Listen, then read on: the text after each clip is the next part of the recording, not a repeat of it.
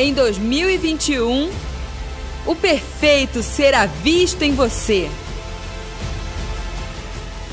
Pertinho da reta final. Mas precisamos ser precisos para atravessar esse último obstáculo. E eu quero começar nessa, nessa manhã falando a respeito do discernir. Nós vamos construir algo a respeito desse último obstáculo. O Espírito Santo me falou muito essa semana no livro de Jonas. Se você quiser abrir, capítulo 1. Eu vou ler alguns versículos somente. Nós conhecemos bem a história do profeta que ficou na barriga do, do peixe ou da baleia, né? Eu já vou ler para a gente ganhar tempo. Versículo 3: Entretanto, Jonas decidiu fugir da presença do Senhor e partiu na direção de Tarsis, isto é, Jaspe. Descendo para a cidade de Apojope, ou seja, Formosa, encontrou um navio pronto a zapar para Tarsis. Pagou a passagem e embarcou nele, a fim de ir para a cidade de Tarsis, tentando escapar da presença do Senhor. Contudo, o Senhor fez soprar um forte vento sobre o mar e caiu uma tempestade tão devastadora que o barco ameaçava arrebentar-se. Todos os marinheiros foram tomados de grande pânico e cada um daqueles homens passou a clamar ao seu próprio Deus. Em seguida, lançaram ao mar a carga do navio com o propósito de deixar a embarcação mais leve. Jonas, no entanto, havia se refugiado no porão do navio e, tendo se deitado, dormia profundamente. Versículo 8. Imediatamente lhe perguntaram: Declara-nos, pois, neste momento, por culpa de quem nos sobreveio essa, essa tragédia? Quem és tu e qual tua ocupação? De onde vens e qual a tua terra? A que povo pertences tu? Por enquanto é suficiente. Eu vou contextualizar para a gente não ler muito. Jonas é um profeta e Deus falou para que o pediu, o direcionou que fosse a uma cidade chamada Nínive e profetizasse contra aquele povo. Só que o profetizar contra no sentido de levar uma palavra de confronto, confronto, uma palavra de alerta para que o Senhor pudesse então, para que aquele povo pudesse se arrepender e o Senhor usar de misericórdia com eles. Só que esse povo Nínive era um povo muito violento, um povo ruim, um povo contrário a um povo de Deus, e já teria, resumindo a história, já tinha feito muito mal ao povo do profeta. E o profeta falou: Não vou, não vou, porque eu vou lá profetizar. Eles vão se arrepender e o Senhor, ele conhecia o Senhor, vai ter misericórdia dele. E na sua deles, e na sua justiça própria, o profeta não vai. Só que para não ir, o que, que ele faz? Pega um navio para Tarsis, para outra cidade. Ele toma um caminho contrário, de propósito, para fugir, diz a palavra, da presença do Senhor. O Senhor quer que eu vou para Nínive, tá bom, lá eu não vou, eu vou é para Tarsis. E ele entra no navio. Só que naquele navio eles enfrentaram muito intempéries, e disse a palavra que teve vento, chuva e tempestade, a ponto do navio quase se arrebentar. E os tripulantes do navio falaram assim: cada um tinha seu Deus. Vamos começar cada um clamar o seu Deus para ver se algum Deus responde. E eles tiraram sorte, né? Não vou explicar, na época era comum, para que fosse revelado por causa de quem eles estavam debaixo daquela maldição. E a sorte caiu em Jonas. Esse Jonas, é por tua causa que nós estamos passando por isso. E eles chamaram Jonas e falaram assim: Quem é tu? Qual a tua ocupação? De onde vens e qual a tua terra? A que povo você pertence? E aqui o Espírito Santo começou a falar comigo nesses dias. Eles estavam passando uma situação muito difícil e não sabiam o que estava acontecendo. E para discernir aquela situação da maneira daquele, naquela cultura, naquele tempo, eles tiram a sorte. Mas a pergunta para ter certeza que eles fazem para Jonas é: quem é tu? De onde vens? De que terra é? E qual é o teu povo? E o Espírito Santo me disse: discernir espírito está ligado à procedência e não à aparência. Deus está falando, e o apóstolo liberou na Santa Ceia o dom de discernimento de espírito, um dos nove dons do espírito, tremendo, se mover no dom de discernimento de espírito, mas perigoso, porque se a gente se move na velha natureza, nós nos tornamos pessoas como um dia eu fui e já estive. Pessoas que julgamos as aparências e não discernimos espíritos. De onde vem? Qual é a tua terra? Quem é o teu povo? Qual a tua procedência? Da onde está partindo a sua atitude? Não a sua atitude, não o fato de você estar aqui, mas por que você está? Por que, que você entrou nesse navio? Discernir espírito se trata disso. Se trata da procedência e não da aparência. Eu estava lá atrás passando a palavra, mostrando a palavra, apóstolo ele, ele falou uma coisa tremenda. Com aparência eh, nos equivoca. Né? Se vocês fossem olhar Judas, olha que homem de Deus. Olha nós analisando Judas pela nossa alma. Vamos dar tudo, não, temos que juntar dinheiro para dar tudo para os pobres. Não era essa a conversa de Judas? E era o traidor. Eu e você, fora o discernimento de espírito, a gente ia ser amigo íntimo de Judas. Porque ele juntava todo o dinheiro do ministério aí do lado de Jesus para dar aos pobres. Só que não. E nós sempre, na velha natureza, nós tendenciamos a analisar aparências que se contrapõem a discernir espírito e nos engana. E como eu disse aqui, Deus me deu como está disponível para todos nós através da vida de Cristo em nós, mas me Deus deu a graça de me mover nesse, nesse dom. Só que, da minha imaturidade, porque tudo tem a fase da imaturidade. Eu não estou madura, mas não estou mais tão imatura como antes. Da minha imaturidade, você começa a discernir e começa a ver que hum, não é que está certo. Lá na frente, aquele discernimento que você teve lá no começo, aquilo se evidencia na prática. Você fala, hum, eu não estava enganada? É esse espírito mesmo? É manipulação, é Jezabel. Só que aí você começa, entre aspas, a acertar, para a gente poder entender. A gente começa a ouvir o Espírito Santo e discernir mesmo espíritos. Só que no ambiente imaturo, você começa a se achar no direito de julgar tudo, com a desculpa que está discernindo espírito. E não se trata de julgar ninguém ou nada, nenhuma movimentação, muito menos pessoa, por aparência. Se trata de identificar espíritos. Se trata de identificar a origem, a procedência ou a motivação. Porque nossa, na nossa natureza humana, a tendência a olhar para a situação. O apóstolo tem uma frase que eu amo. Essa semana eu fui confrontada nessa frase não é, não é tempo de contar, mas que evidência não é fato. Você pode trazer ao apóstolo Hélio um assunto, você pode trazer provas, você pode falar de alguém e falar assim: está aqui, a pessoa fez isso, está aqui, está aqui a prova. Ele fala: evidência não é fato. Enquanto eu não ouvi, a pessoa não tem nada para mim. Evidência não é fato. E como que nós somos rápidos em julgar pelas evidências? Aquilo que está evidenciado nem sempre mostra a motivação do que realmente aconteceu. O fato de a pessoa ter tido uma atitude boa ou ruim não comprova uma motivação boa ou ruim. Vocês estão aqui comigo? E eu vou acelerar aqui por causa do horário. Um pouco aqui. Eu acho tremendo. A palavra fala uma coisa tão linda, tão, tão escondida, tão simples, mas tão tremenda de Neemias. Falando de motivação. Outro dia eu preguei fora e estava falando sobre isso. Quando Neemias vai conversar com o rei a, a respeito de reedificar Jerusalém, ele era copeiro do rei, só um copeiro. E sabe, ele faz um, diz a palavra que ele faz um acordo com o rei, que ele ia e voltava para ser copeiro. Neemias voltou para ser copeiro? Não, ele se tornou governador de Jerusalém. Depois de reedificada, o posicionaram nesse lugar. Só que olha que tremendo, o cara sabia do que ele ia fazer. Ele ia edificar muros de uma cidade assolada há anos. Tinha enfrentamentos. Tinha um exército inimigo. Aquilo era arriscar a sua vida e colocar a sua vida em, em risco.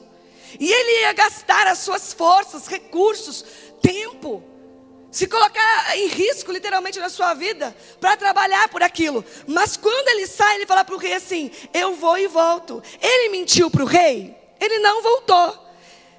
Era um espírito de mentira? Não, era uma motivação pura. Quando acabar tudo, eu volto para o meu lugar de copeiro. Eu volto para onde eu sempre estive. Ele não tinha no coração dele nem resquício de uma motivação equivocada. Vou lá, redifico e vou usufruir do que eu redificar para cá. É que eu não volto. Não, ele não mentiu para o rei. Mas havia uma pureza no seu coração de fazer o que Deus estava impelindo para que ele fizesse e para que ele voltasse no mesmo lugar que ele sempre esteve. Ele realmente tinha disposição no seu coração de voltar e ser um copeiro, depois que ele reedificasse uma cidade inteira. Uma motivação pura. E nesses dias o Senhor deu uma palavra para nós sobre sustentando conquistas. E eu estou falando de procedência, de motivação. O Espírito Santo me disse: sustentem a pureza gerada em vocês nos dias de luta. Sustentem a pureza que eu, Senhor, gerei em vocês nos dias de luta. Porque nos processos de Deus nossa vida, quando o ouro passa pelo fogo e é refinado e tira tudo aquilo que é impuro e sobra o que é puro, muitos de nós temos passado, temos estado assim há anos, há meses ou há dias. E ele me falou: sustentem, porque nós estamos no décimo obstáculo. Nós estamos na eminência de pular o último e correr para aquilo que Deus tem para nós. Para uma virada para o novo tempo. E a palavra do Senhor é: sustentem a pureza que eu gerei nos dias de luta. Sustente essa conquista. Eu fui muito purificada nessa luta. Muito refinada. Não estou falando que eu estou boa, estou falando que eu era muito ruim, entende? Estou falando que eu fiquei boa, estou falando que era muito ruim.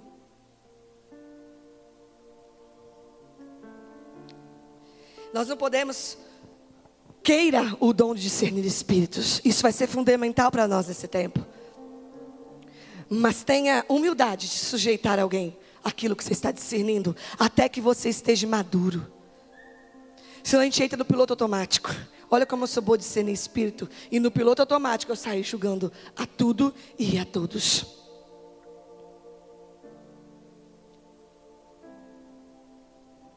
Nesse mês, o mês acabou de começar, hoje é dia 10, né? E o apóstolo liberou a palavra no dia 1. Nós já temos testemunhos de pessoas que tiveram a oportunidade de trocar de emprego. E a oportunidade que estava se abrindo era muito melhor do que está no atual. E o Espírito Santo mostrar, é cilada, discina esse espírito. É só para te roubar. Você entende que é discernir espírito? Porque tudo, né, que vem com aparência de bênção, né, é Deus. É Deus ou é um roubo na minha vida? É Deus ou está tirando o meu foco? É Deus ou está querendo tirar do lugar onde eu estou? E eu quero falar sobre esse discernir e sobre esse enfrentar. Porque não passa a discernir, tá bom, discernir. E o que, que eu faço com isso? Eu enfrento. E eu quero falar deste enfrentamento. O profeta que nós estamos falando dele, quando chamaram ele para conversa e falar de onde vens, qual a sua motivação, diz a palavra que ele estava dormindo no porão. Ele estava fugindo de Deus, vocês se lembram? Fugindo de Deus, literalmente. E diz que ele estava dormindo no porão. Ser escondido por Deus é diferente de estar fugindo de Deus. O Senhor escondeu Jesus por 30 anos. Talvez você esteja numa fase da sua vida onde Ele está te escondendo. Ele está cuidando de você, Ele está forjando de você. É diferente de ser um fugitivo daquilo que Deus tem. Deus está me chamando, eu estou me esquivando. Eu estou dizendo não, é diferente de estar escondido, estar sendo preparado e estar sendo forjado. E ele literalmente estava naquele navio numa direção contrária. E às vezes é muito confortável pegar navios e ir para a direção contrária e se, escolher se esconder no porão.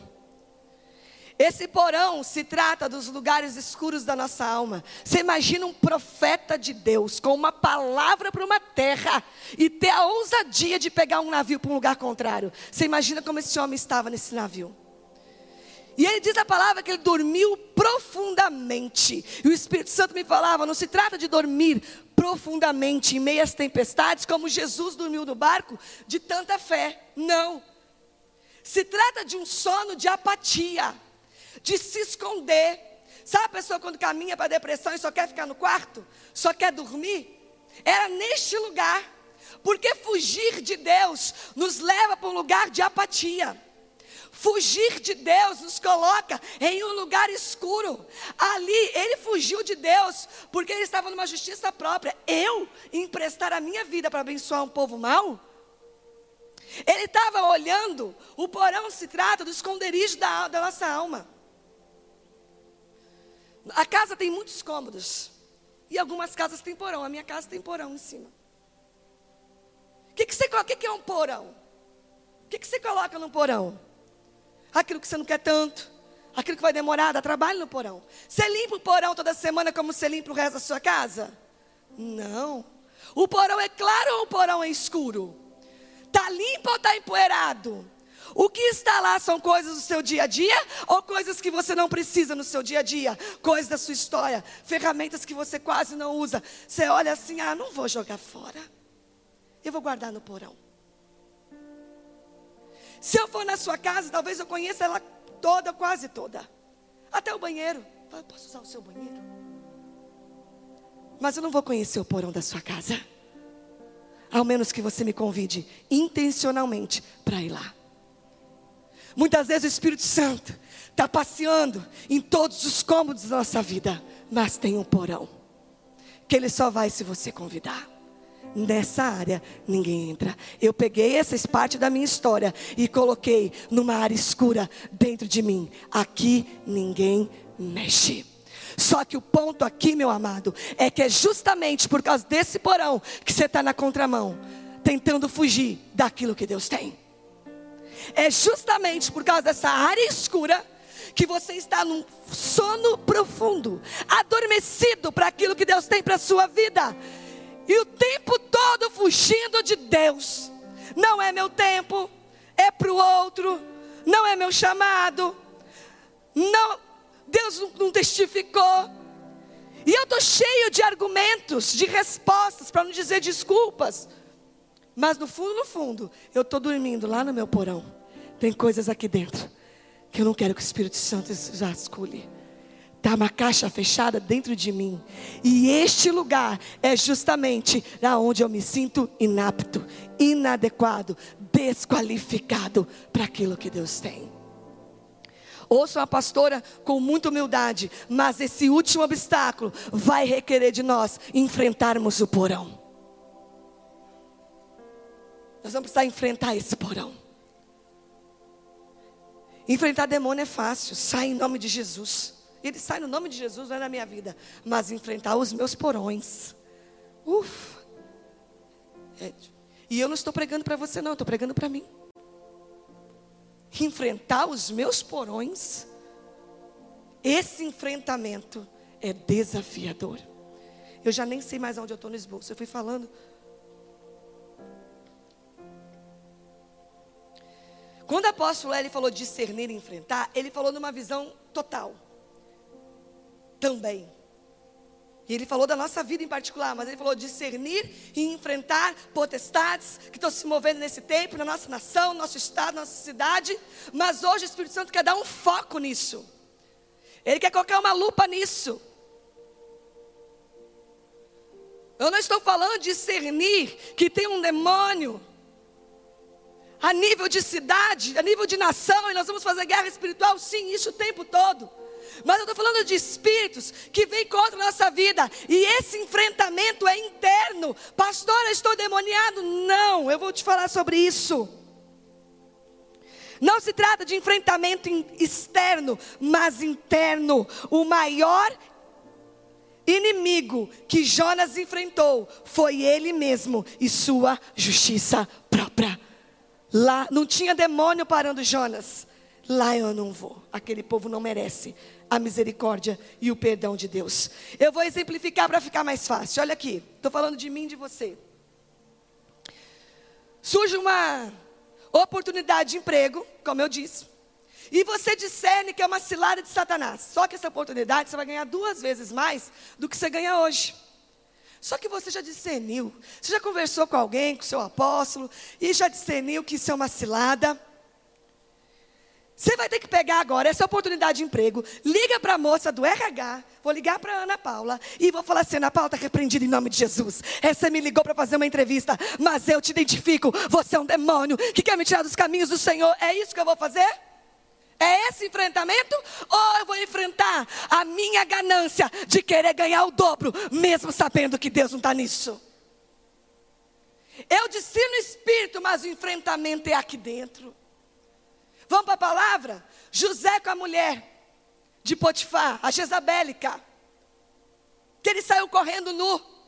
Qual foi o enfrentamento? Ele botou a mão na cabeça dela e falou: Sai, Jezabel. Ou ele saiu correndo para que a carne dele não desse vazão ao desejo de se deitar com aquela mulher. Claro que era um demônio, mas o enfrentamento é pessoal. Deixa eu correr daqui. O discernimento é do espírito, mas o enfrentamento é interno.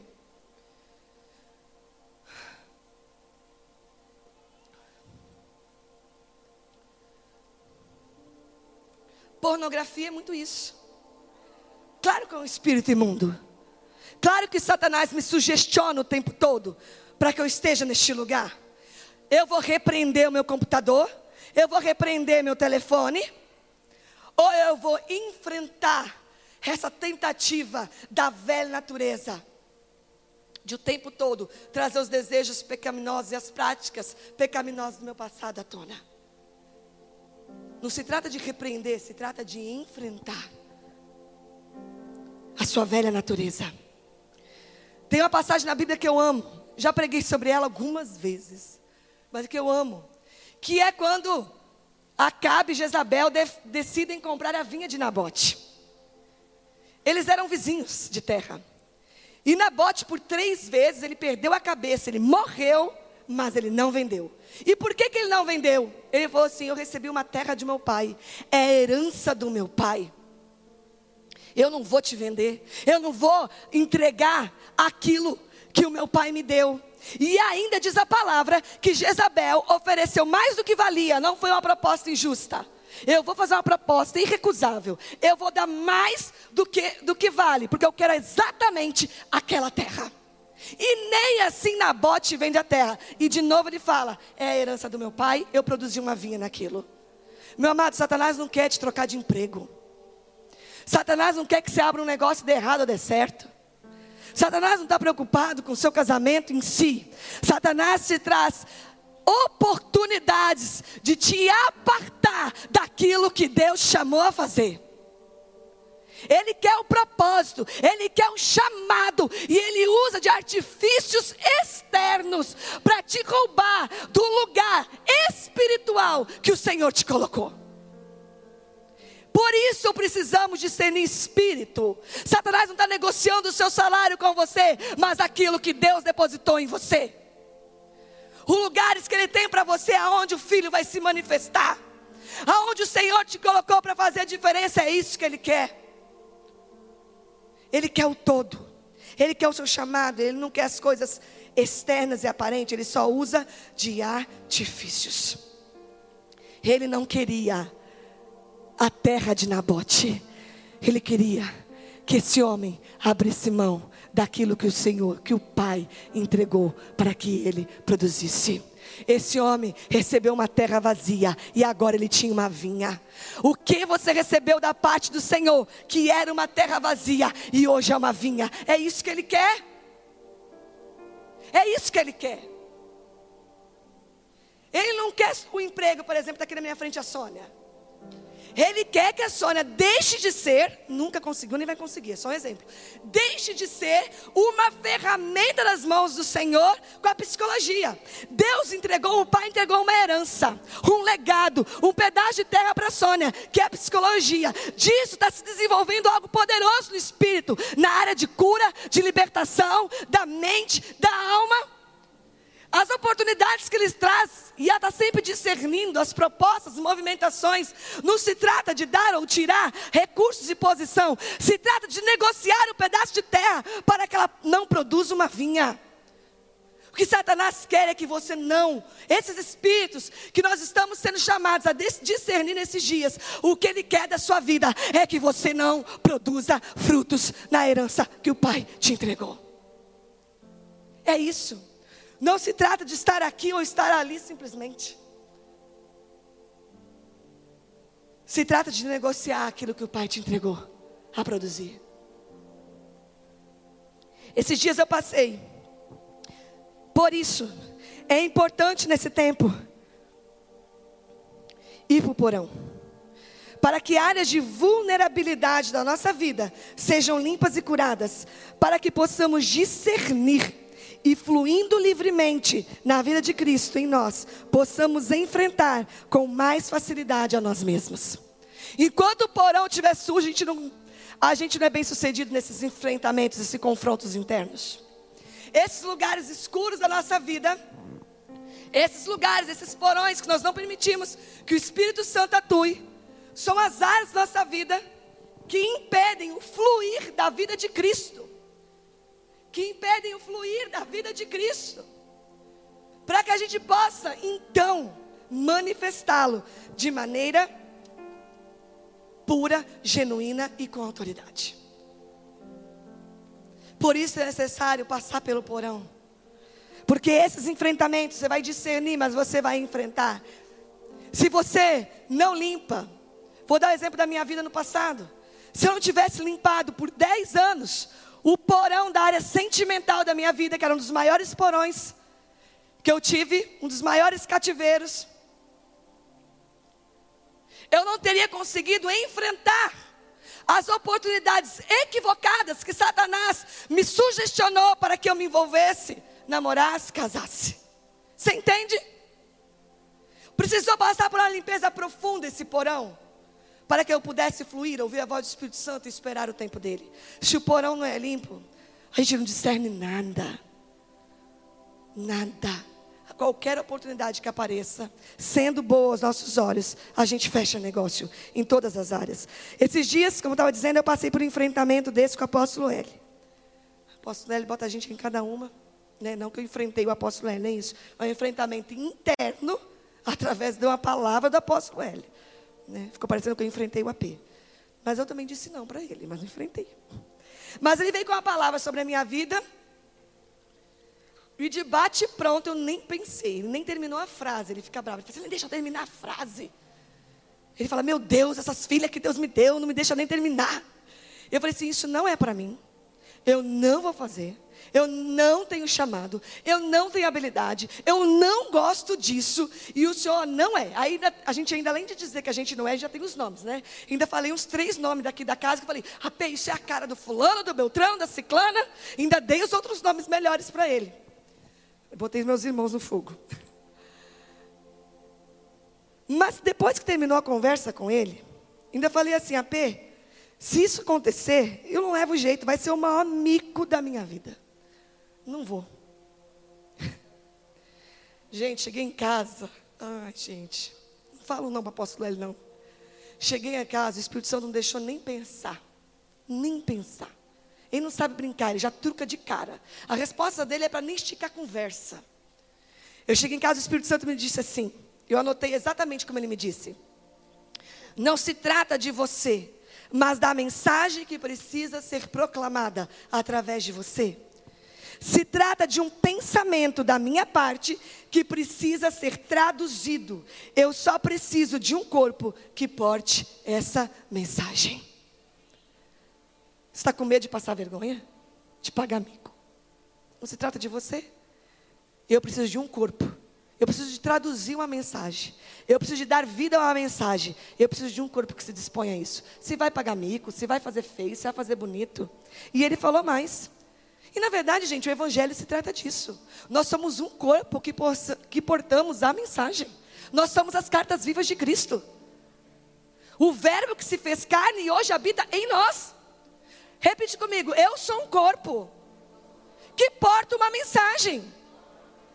Assim como Jonas, meu querido. Eu não sei se você está indo para Tarsis, se você está no porão, mas nós somos um corpo que portamos a mensagem. E Deus não parou para isso. Sabe o que ele falou? Olha, Deus não brinca não. Eu só preciso de um corpo para ser cuspido, para ser criticado, para ser envergonhado, mas que abra um caminho e comece a dar vida a uma mensagem. Ele tem dificuldade de falar isso. O filho dele passou por isso. Ele entregou o próprio filho para ser cuspido, criticado, humilhado, envergonhado, mas deu vida a uma mensagem. Ele falou: Filha, eu só preciso de um corpo que dê vida a uma mensagem. Se vai ter cuspe, se vai ter vergonha, se vai ter humilhação. Deus não para nessas coisas. E aquilo foi um enfrentamento dentro de mim um enfrentamento. Eu não sei se isso vai acontecer ou se esse foi o meu Isaac. Nesse momento eu estou orando para que seja o meu Isaac. Alguém falei sim, mas aí eu falo assim: não, não precisa não, tem outro aqui. Eu estou orando para ser o meu Isaac. Diz o apóstolo que não é, eu estou orando, vai que, né? Esse é o meu Isaac. Vou me entregar e depois aparece outro. O cordeiro aparece.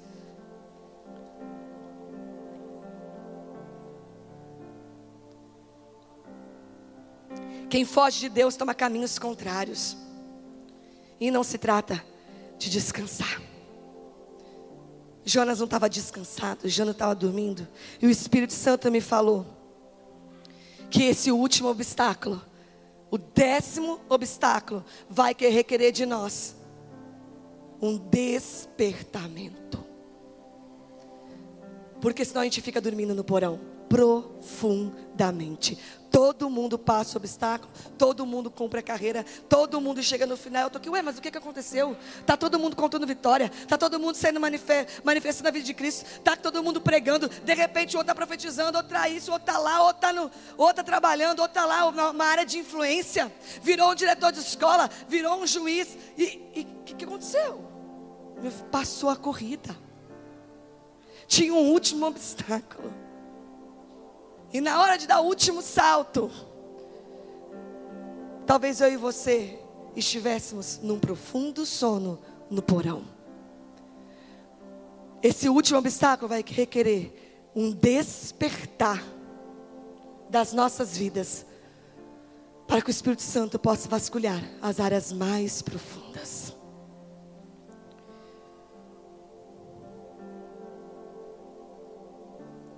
Eu já falei sobre o que é o porão, é que bom. Já pulei uma parte daqui.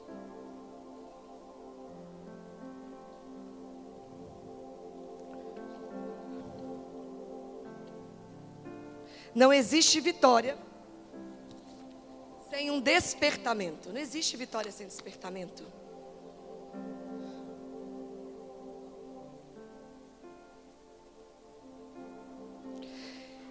E por último, vencer, discernir enfrentar e vencer. Fala um amém aí, nós vamos falar de vencer agora.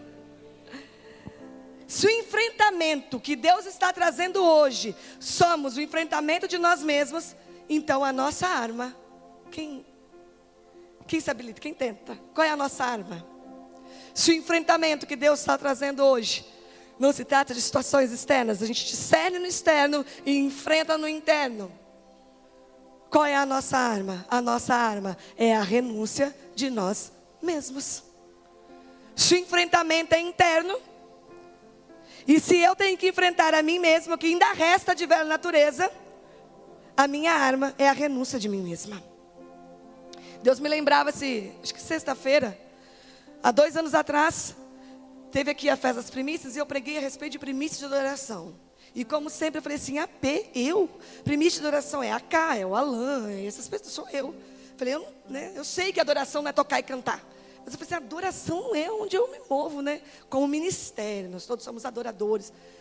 Mas aí quando eu terminei de falar, como sempre, o Espírito Santo truca, na primeira frase ele falou assim, a adoração que me agrada, dois anos atrás isso. Nesse lugar é a que tem sido extraída a partir de renúncia e perseverança. E eu vou embasar isso. A adoração que agrada o Senhor, que sai deste lugar, é extraída de vidas que tem dia a dia renunciado a si mesmo e perseverado em meio às circunstâncias. E vamos resumir aqui a história para ganhar tempo? E eu vou, tenho condições de acabar aí nos próximos 10 minutos. Acompanhe aqui comigo. Vamos resumir a história para ganhar tempo. Toda queda partiu do, a partir de quem? De um adorador.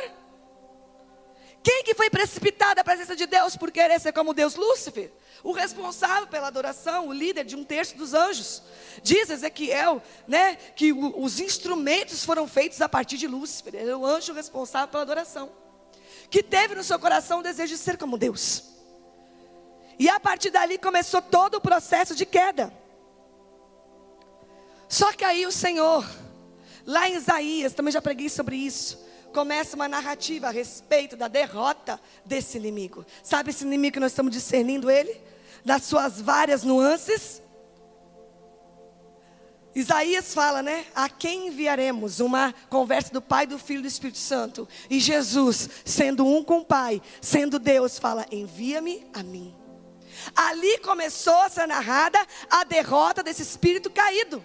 Que nós estamos discernindo. Como derrotá-lo? Envia-me a mim. E diz lá em Filipenses que, mesmo sendo Deus, não teve por usurpação ser igual a Deus, mas esvaziou a si mesmo, tomando a forma de servo, fazendo-se semelhante aos homens, e achado na forma de homem, humilhou-se a si mesmo, sendo obediente até a morte e morte de cruz. Aqui está a chave para a derrota de toda e qualquer guerra espiritual na nossa vida.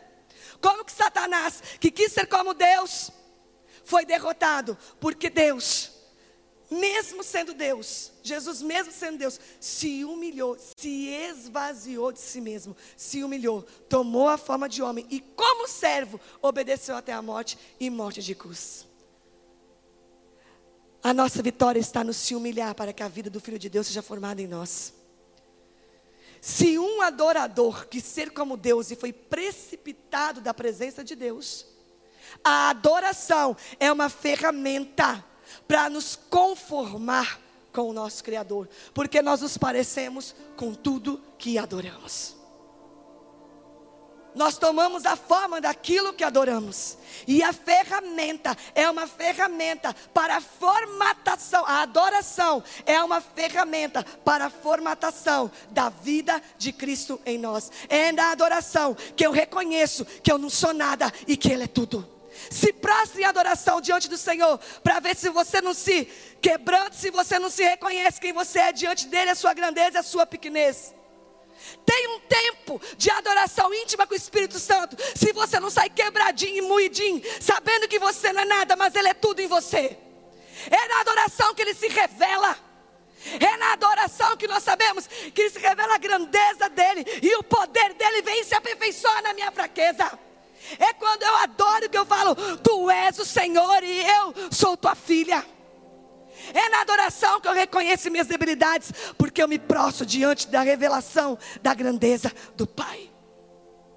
A adoração tem como propriedade nos conformar a Deus, revelar a nossa pequenez, a grandeza dele. Eu não quero nada de mim mesma, porque está sendo me oferecida a vida de Cristo, plena, à minha disposição, e eu quero fluir é nessa vida. Nada da velha natureza me interessa. Eu quero fluir dessa nova vida. A adoração tem essa propriedade na nossa vida. Vocês estão aqui? Talvez eu esteja falando, nós todos somos adoradores. Obviamente, talvez eu esteja falando nessa, nessa tarde, nessa manhã, com adoradores que estão caídos em si mesmos. Como Lúcifer um dia caído na vaidade, caído no pecado, caído em si mesmo. E se tem algo que faz com que nós caiamos em nós mesmos, a partir de nós mesmos, é quando o nosso eu predomina sobre a manifestação da vida de Cristo. Se tem algo que me faz sentir caída, mesmo sendo uma filha de Deus e portando a vida do filho, é quando o meu eu se sobrepõe à manifestação dessa vida. Eu estou aqui pregando, eu sou filha de Deus, mas no meio da minha palavra tem uma mescla. E essa mescla, esse meu eu, o que eu penso, o que eu acho, o meu modelo, o meu formato, o que eu aprendi, o que eu fui ensinada, o que eu estou querendo apontar na vida das pessoas, os meus julgamentos se sobrepõem à manifestação da vida do Filho de Deus, e isso é estar caído. Isso é estar caído para mim. Porque o meu eu é como se fosse uma interrupção do fluir da vida de Cristo. A vida de Cristo habita em todos nós. E há oportunidade de fluir ou não. Não é só o pecado, a atitude de pecado, que interrompe esse fluir, que interrompe essa passagem. Mas é a, a manifestação da velha natureza. É o meu eu que se sobrepõe à manifestação dessa vitória, dessa vida. Discernir, enfrentar e vencer. A vitória que vence o mundo é a nossa fé. A vitória que vence o mundo é a nossa fé. Tudo isso é por fé. E aqui eu encerro no capítulo 4.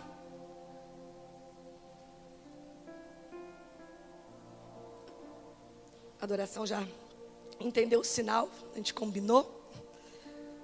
No capítulo 4, no versículos do 4 a 11, eu não vou ler por causa do tempo, mas é tremendo. Eu vou ler só algumas palavras do versículo 4, capítulo 4. Depois, ele. O que, que aconteceu com Jonas? Vamos terminar a história? Ele estava no navio, era ele o problema, o que, que fizeram com ele? Jogaram ele do navio.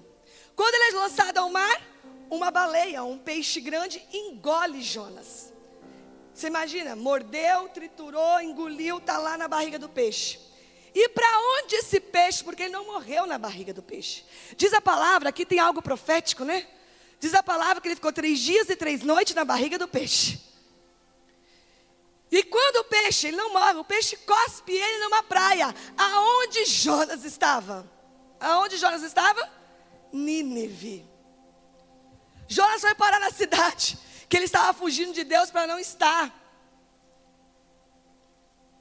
E é tremendo porque depois ele vai lá, então ele já estava lá. Ele não conseguiu mais fugir de Deus, ele entregou a mensagem. O povo se arrependeu e Deus agiu com misericórdia. E ele ficou mal por causa disso. E diz a palavra que ele ficou irado. A ponto de Deus falar assim: Jonas, que está irado. E Jonas respondeu: Eu não queria ter feito isso. Eu não queria ver esse povo arrependido e Deus abençoando. O cara estava na carne mesmo, como disse.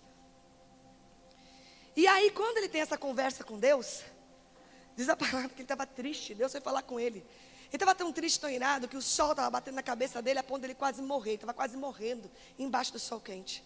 Deus pegou e fez nascer uma mamoeira, um pé de mamão do lado dele, para que, que o sol não batesse na cabeça dele e não morresse. Vai ouvindo aqui que não dá tempo de ler. No dia seguinte, Deus pegou, botou uma minhoca, um, sei lá, na mamoeira para comer tudo. E a mamoeira morreu no dia seguinte. E veio um vento, diz a palavra, seco, tão seco, que começou de novo, e um sol tão forte nesse vento seco, a matar Jonas. Quando Jonas estava quase morrendo na sua ira, no calabouço do seu porão, depois de ter cumprido, se trata de fazer o que Deus tem que fazer, né? Ele se trata de desfrutar da vida de Deus em nós. Diz a palavra que o Senhor veio falar com ele. E quando o Senhor estava chorando porque a mamoeira tinha morrido, Deus tinha mandado uma lagarta, não foi uma minhoca. Achei aqui agora.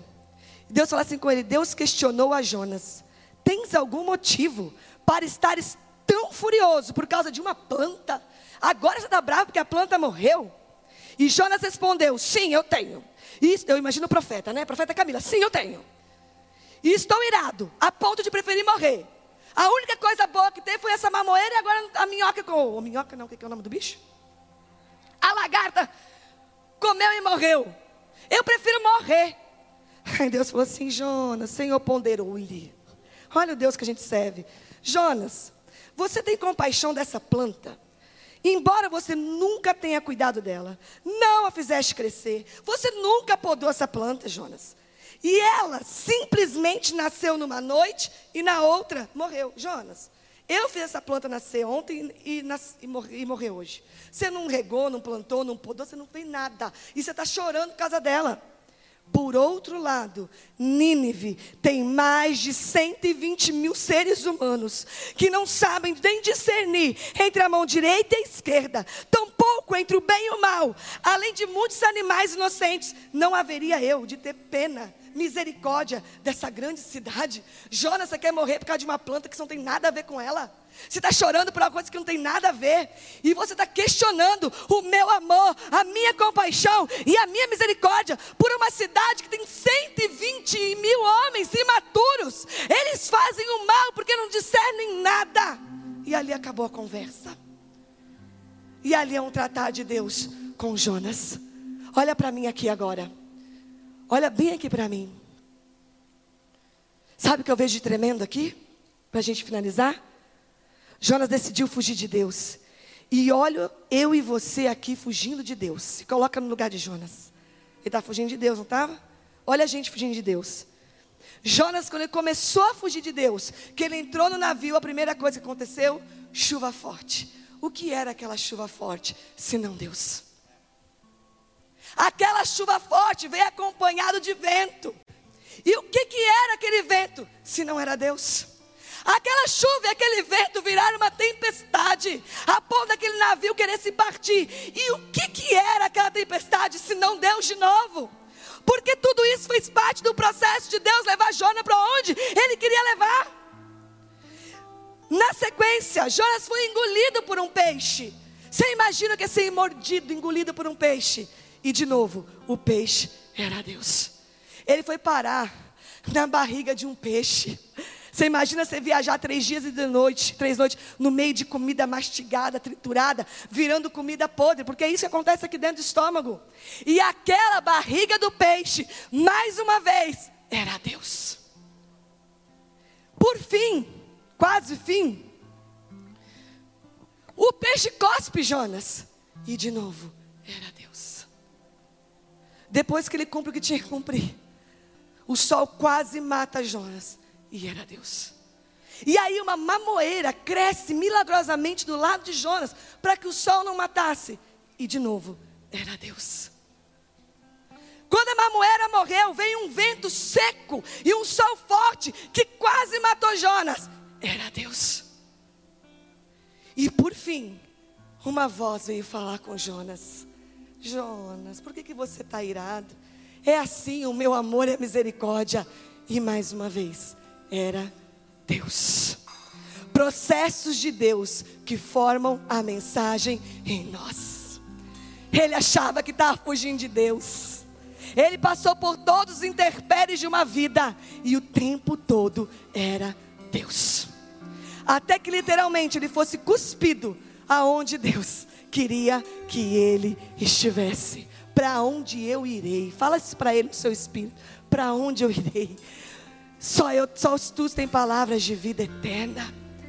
Como fugir do Deus Todo-Poderoso, que para sol, que gera tempestade, que para tempestade, que barco se quebra, que se precisar você anda sobre as águas. Como achar que nós podemos fugir deste Deus?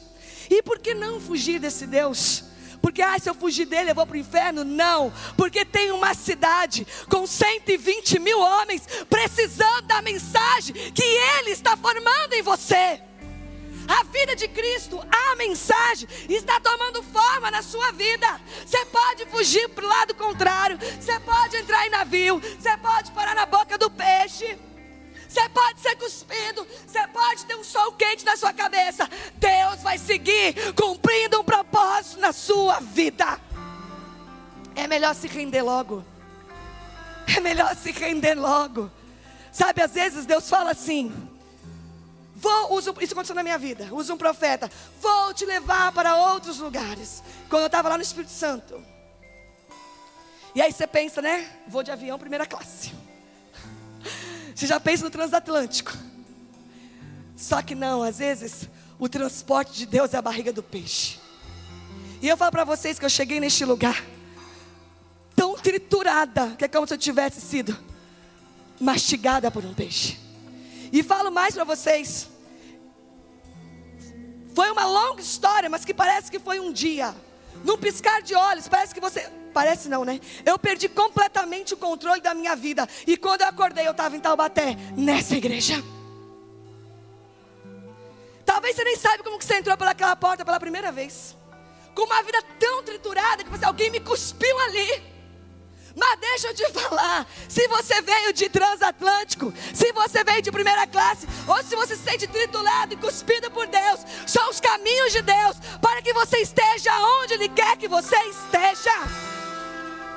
Porque o transportar no novo pacto, né, o velho pacto, o velho testamento é sombra, são coisas naturais que nos remetem a realidades espirituais do novo pacto. O hoje o transporte de Deus é interno. Não se trata só de um lugar ou outro físico, mas Deus está te transportando de um lugar ao outro dentro de você, ou seja, de uma natureza a outra. E esse transporte às vezes tem barriga de peixe, sim. Às vezes esse transporte tem sol quente mesmo na cabeça. Às vezes sol forte dá vontade de ficar dormindo no porão.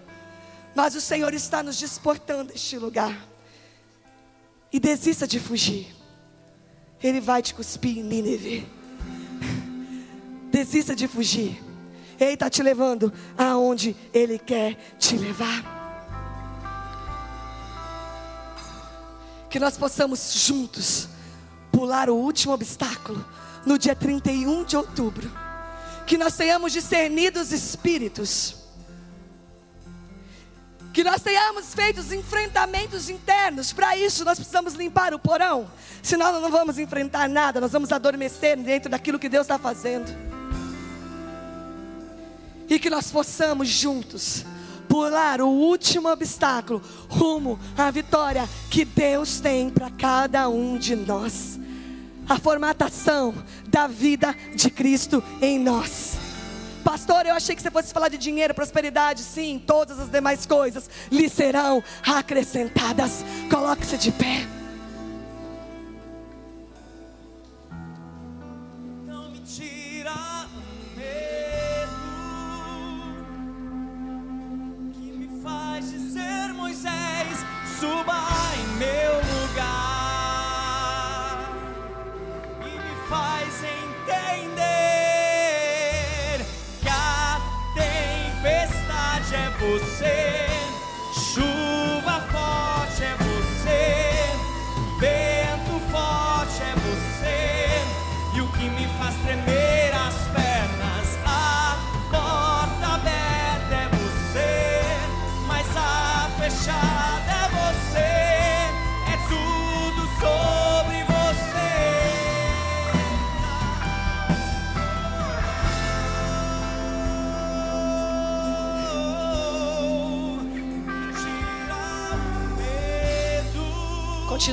Deixa eu só falar uma frase. Pode continuar aí.